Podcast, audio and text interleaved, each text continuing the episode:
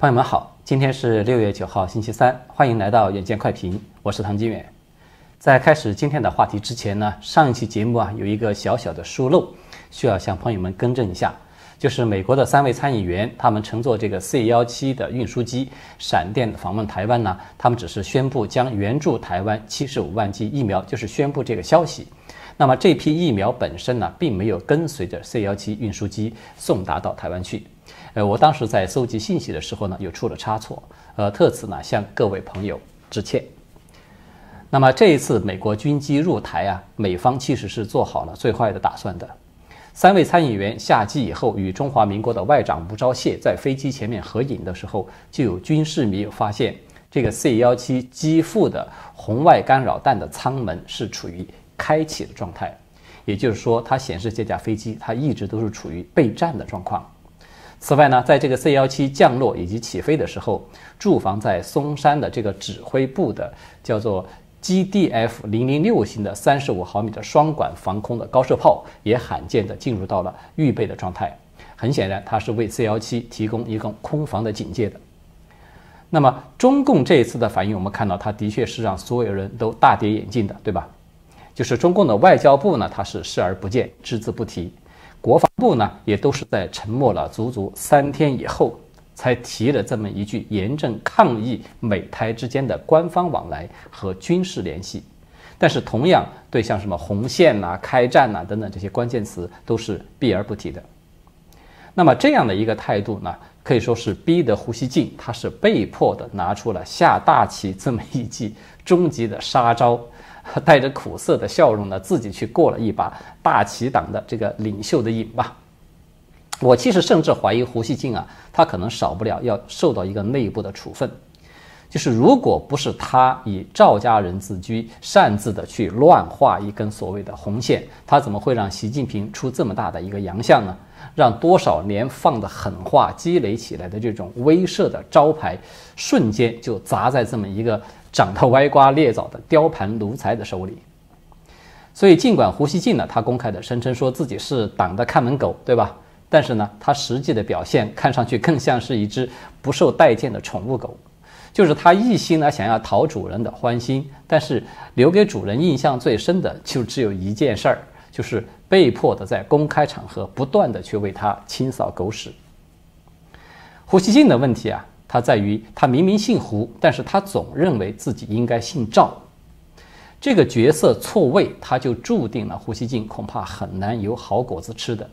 其实说到这个角色错位呢，我们就要来说一说大陆刚刚爆发的在江浙地区多所大学的学生集体维权的这个事件。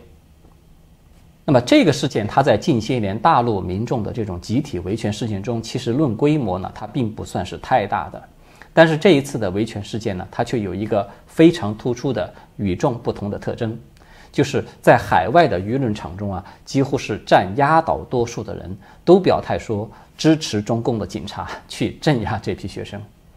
那么这一次的学生维权事件，它的起因其实很简单，就是在去年的五月，是中共的教育部他们有印发了一份关于加快推进独立学院转设工作的实施方案的这么一份文件。这个文件就提出了要转为民办、转为公办，或者是终止办学的这种转设路径。同时，他还针对着校中校的独立学院，也就是指那些没有社会合作方、仅仅是由高校自己举办的这种独立学院，就提出来可探索统筹省内高职高专教育资源的合并转设。这个话听起来比较拗口，其实呢，它这个事件的关键词。最关键的就是其中所提到的这个独立学院，在大陆呢，我们知道绝大多数的独立学院，它其实是普通高校与一些社会组织合办的这种高校。呃，这些学院呢，虽然它的学费比普通高校要高，但是因为大多数呢，它的录取分数是偏低的，而且呢，这个毕业证书呢，它会写有挂名的这个名牌大学的名头，所以呢，它是很受学生的欢迎的。那么现在呢，中共教育部呢，不管它是出于一种什么样的动机，他要整顿这批学院了，要搞这种合并转设了，而转设之后的学生的文凭，它的等级就要被降级，就是由普通的本科呢降为职业本科，有的甚至会降为这个专科的文凭。那么它这个当然就直接影响到了学生的前途。这里提到的这种职业本科呢，它是大陆最近才搞出来的一个新名词。我们要简单一点说呢，职业本科的意思就是它比那个大专呢是稍微强一点，但是呢，它又比普通的本科呢要差很多。比如说，职业本科的文凭呢，它是不能够报考公务员的；考研究生呢，也同时要加试两门的笔试，而且还有部分院校是不招收的。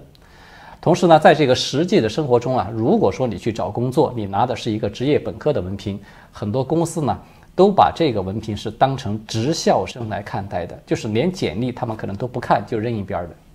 所以这个在当前这种就业压力空前的严峻的这么一个大陆的环境中，它当然就不是一件小事了，对吧？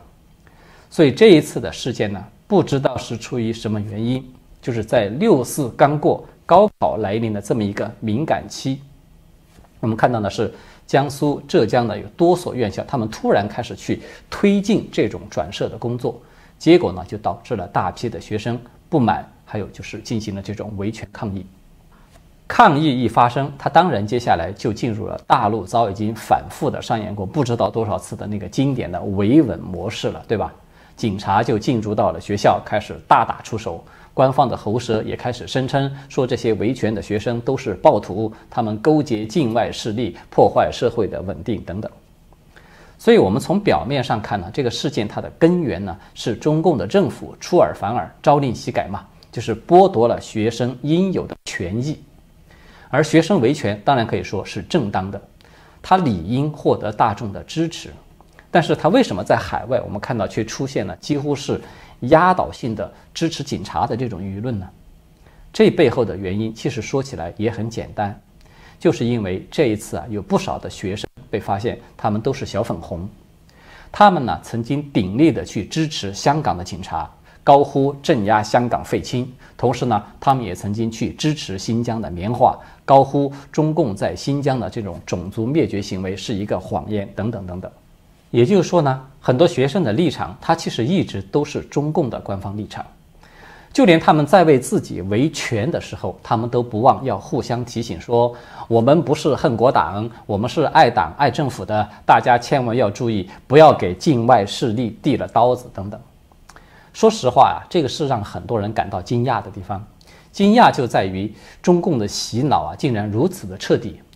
一群人被中共政府的暴力机器已经打得头破血流了，他们还在高喊“我们不是香港的废青”，高喊“我们是永远支持政府的”。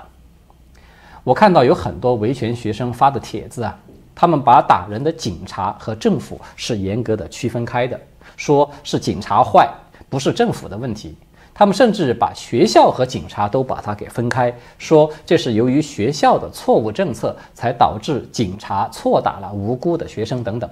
但是他们却无法把中共和中国去分开，把政府和国家去分开。从这些帖子中呢，我们可以看到有很多的学生其实他们都是可以翻墙的，他们可以看到外媒的报道，也可以在推特去和人进行对骂，也就是说呢。他们并不完全是处于一种信息封闭的环境之中，但是从这许多的帖子中呢，我们可以看到，这些受着高等教育的学生，其实他们在思维上存在着严重的障碍。刚才我们有说了，独立学院合并转设的这个政策，它其实是中共教育部在去年五月份就下发的文件，对吧？它是地地道道的政府的决策。各个学院呢，他们只是照章办事儿嘛。包括这个警察开启了暴力维稳的模式，也是因为政府定性了说这些维权学生都是暴徒。那警察他作为政府的暴力机关，他当然就要去执行政府的命令进行镇压了。同样可以说他是照章办事。这个呢，它是政治学的一个常识，是每个经历了高考的学生都背得滚瓜烂熟的常识了，可以这么说。但是我们却看到有很多的人呢，他一到了这里，他就自动的拐弯了，绕过了这个决策者政府，只把矛头呢去对准执行者，就是学校或者是警察。这个呢是他们缺乏最基本的逻辑训练吗？显然不是，他们应该是缺乏最基本的一个勇气。这个就回到了我们前面提到的角色错位这个问题。这些学生他们当然不会代表全部的学生，对吧？但是客观的说，其数量和声势在维权学生里面，他们是占据了主导的地位的。他们一边挨打，一边反复的声明说自己不是香港废青，只是因为他们内心深处，他们是真的认为自己是赵家人，至少他们认为自己是理应得到赵家另眼看待的自己人。所以呢，即便是同样的挨了打，他们认为。南京警察手中砸下来的那根警棍，和香港警察砸到香港学生头上的警棍，那个滋味是不同的。他们认为香港学生被扣上暴徒的罪名就是应得的，而他们自己被扣上暴徒的罪名就是冤枉的。理由很简单，因为他们认为香港青年是反对赵家人的，而他们是支持赵家人的。这个逻辑呢，我们乍一听上去呢，似乎觉得会有点道理，但是他们却不明白，在中共的眼中，任何不服从政府指令的人，你都是反政府，都是暴徒。无论你是住在香港还是住在南京，并没有什么区别，因为这个定义权，谁是暴徒，这个定义权，它是掌握在政府手中的。中共政府说你是暴徒，你就是，这个与你是否冤枉没有关系。它只与中共政治需要有关系。我们如果从根源上来看呢，其实港人的反送中抗争和江浙学生的这种维权，它并没并没有什么本质上的不同，他们都是因为中共撕毁了承诺，剥夺民众的合法的权益所引发的。但是我们从另外一个角度来看呢，这二者啊，它的差别又是非常的大。香港的青年争普选，提出这个五大诉求，对吧？可以说没有一条不是为了伸张社会公义。我们其实可以夸张一点说，香港的青年是为了普世价值的信仰而去反抗暴政的一支起义军。成千上万的香港青年，我们看到他们为了整个城市的未来，不惜牺牲了自己一生的前途。而江浙的这些维权学生，他们是不同的。从他们自我维稳的这种思维、这种言行，我们就可以看出来。他们是维护暴政的，他们的抗争呢，只是为了向自己一直支持的这个暴政去讨要一点前途。这点前途呢，是他们认为自己作为赵家人的支持者理应得到的一份回报。但是呢，他没有想到赵家人把这份回报的含金量给他减低了。这个就是我们看到二者的最大的不同。我在这里呢，并没有任何想要指责江浙学生的意思，我只是陈述一个残酷的事实，也是一个客观的事实，就是这个事实它告诉了我们，这部分学生啊，他们要么是患上了斯德哥尔摩综合征，他们是真的糊涂了，要么就是在中共摧毁了他们正常的这种是非辨别能力和基本的善恶道德观的背景之下，他们已经蜕变成为一群。揣着明白装糊涂的精致的维权主义者，呃，现在我们有看到中共官方是暂停了对转社的执行，但是呢，要大家要注意，这只是暂停，它并不是撤销，这个并不是代表中共真的向这些学生让步了，这个只是在即将到来的百年党庆的这种敏感期呢，有关部门他们暂时的息事宁人，避免惹怒了中南海而已。但是，所有对中共稍有了解的人，可能都会知道，一旦这波风头过去，那么秋后算账与继续的去推进这个转社，恐怕就是大概率的事情。对所有参与此次维权的学生来说，无论他们认定自己是哪家人，他们都只是中共眼中随时可以收割的一根韭菜，他们的结局可以说是注定的。他们之中啊，也许有人在经历了这一场痛打之后呢。能够真正的清醒过来，能够体会到就在两年前的今天，超过一百万的香港人走上街头去争取他们应得的权益的时候，是如何的被中共扣上暴徒的罪名，横加暴力镇压的。当然，也许有的人将永远都无法再清醒了。我们之前有说过，对吧？每个生命的未来其实都是自己选择的。好的，接下来呢，我们要简要的说一说昨天美国参议院通过的一个重要的法案。就在昨天呢，美国参议院是以六十八比三十二票的压倒性的优势，通过了一个历史性的叫做《二零二一年美国创新与竞争法案》。这个这个法案呢，迅即的就成为各大媒体的报道的焦点。那么这部法案它究竟有什么特别之处呢？首先，这个法案呢，它与之前我们提到过的那个无尽前沿法案为母本，然后呢，它把二零二一战略竞争法案和二零二一应对中国挑战法案等等相关的立法全部都作为修正案，把它整合到里面去了。结果呢，就成为一部多达一千四百多页的一个巨无霸的法案。这个是美国历史上非常罕见的，针对的某一个特定的国家的一个一揽子法案。它也是美国两党近年来除了人权问题以外，第一个联合一致的针对中共去制定的一个庞大的法案。其次呢，这个法案它由六大部分组成。这个法案它最主要的核心内容就是，美国政府呢计划要向美国的技术、科学和研究领域去投资超过两千五百亿美元，以保持在几乎所有的高科技领域对抗中共的这种竞争力。呃，其中呢就包括拨款五百多亿美元用于加强芯片和五 G 技术竞争。批准投入大概是一千九百亿美元，用于人工智能、半导体、量子计算、先进通信、生物技术和先进能源，以及包括太空等等在内的关键技术领域的科技的创新与研发。此外呢，这个法案它还涉及到要推进印太战略，提升美国在国际组织和多边论坛的领导力。以及就中共侵犯人权、网络攻击，包括新疆、西藏、香港、台湾，还有在美的孔子学院等等一系列的敏感问题，提出对策和建议。我们用一句话来概括，这个基本上就是一部美国如何与中共去开展新冷战，官方仍然还是称之为是中美竞争，对吧？就是开展这个新冷战的官方的指导书。虽然这个法案它昨天啊只是在参议院获得了通过，还有待众议院通过，最后要由总统签字以后才能够生效的。但是呢，从这个法案在参议院大比分通过的这种局面来看，在众议院获得广泛的支持，它并不是一件难事。那么，可能就有朋友会问了，说这个法案它究竟有什么特别的意义所在呢？我想啊，这个法案它大致有以下几点意义，就是它凸显了这个法案的独特性。第一，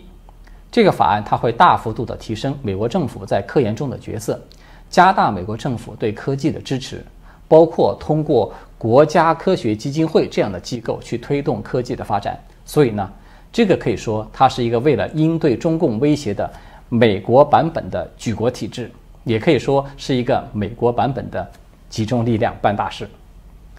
这个就是为什么中共感到恐慌的主要原因之一了。因为我们都知道嘛，中共他一直都把举国体制是视为自己的独家优势，而这个优势它即将随着这个法案的实施大幅度的缩水，甚至会消失掉了。那么第二一点呢，就是这个法案它动用了参议院六个委员会的力量，几乎涉及了参院所有的成员，它这个标志着美国从法律的层面开启了全方位、系统性的遏制中共的一个时代。要知道，在美国历史上，即便是在美苏对峙的冷战最高峰的时期，都还没有颁布过有类似的法案。那么第三一点呢，就是这个法案它将大幅度的加剧中美科技的脱钩，中共的高技术公司在美国会面临的重大法律风险呢，这种风险它就会急剧的上升了。我们换句话说，号称中美关系压舱石的那个经贸关系，从此。将被国家安全的因素被取代，就像华为被起诉啊、孟晚舟被抓啊等等这一类的案子，在未来我想可能会成为一种新常态了。那么第四一点呢，就是这个法案它授权美国总统可以通过行政命令的方式，决定对接受了中共政府补贴的任何企业，无论你是国企还是私企。去实施包括像出口管制、禁止交易、财产冻结等等多种方式的制裁，这个对中共利用政府补贴靠超低价倾销去包打天下的所有的这些企业来说，无异于就是一次一次灭顶之灾了。那么第五一点呢，我们都知道，苏联它在一九五七年发射人类首枚这个人造卫星之后呢，美国曾经出现过一次卫星时刻，对吧？就是美国举国开始追赶，最终呢是以那个阿波罗登月为标志，是全面的超过了苏联。那么昨天这个法案呢，我们可以说它基本上就是正式开启了美国新版的卫星时刻，同时它也标志着美中进入到了一种全新的。军备竞赛的阶段，我们都知道，在过去冷战时期的军备竞赛，这个竞赛的中心是什么？是核武器，对吧？是核武库。现在这个竞争的中心是什么？它是以芯片为核心构建起来的一个庞大的高技术的产业链。所以从这个角度上来看呢，这个法案它实质上是一个新版的军备竞赛的宣言书，或者说是一个新版的星球大战计划。一个超级星球大战计划。我们看到中共官方啊，今天由全国人大的外事委员会出面来表达了强烈的不满，声称说这项法案以科技经济脱钩等剥夺了中国正当的享有的发展权利，要求美国国会立即停止推进这项法案的审议。所以大家有看到了吧？什么是脱钩呢？脱钩就是我不和你玩了，我不再帮你了。我们各玩各的，你有本事你玩出花来，你都和我没什么关系。那么什么是流氓呢？流氓就是你必须要帮我，你要不帮我，你要不给我东西，你就有罪，你就是剥夺了我正当享有的发展的权利。所以，我们光是从中共这种气急败坏的反应，我们都可以得出一个结论：美国国会这一次可以说是打中了要害，干得不错。好的，今天呢我们就聊到这里了，谢谢各位的观看，我们下次再见。